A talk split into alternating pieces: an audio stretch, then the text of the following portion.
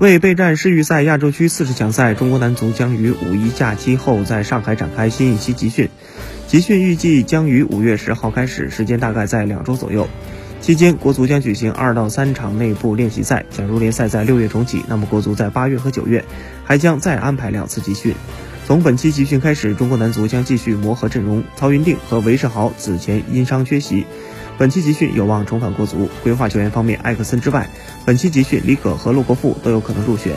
至于已经完成规划手续的阿兰，还滞留在巴西未归，而高拉特的规划身份还没有得到国际足联的最终确认，因此都不会入选本期集训名单。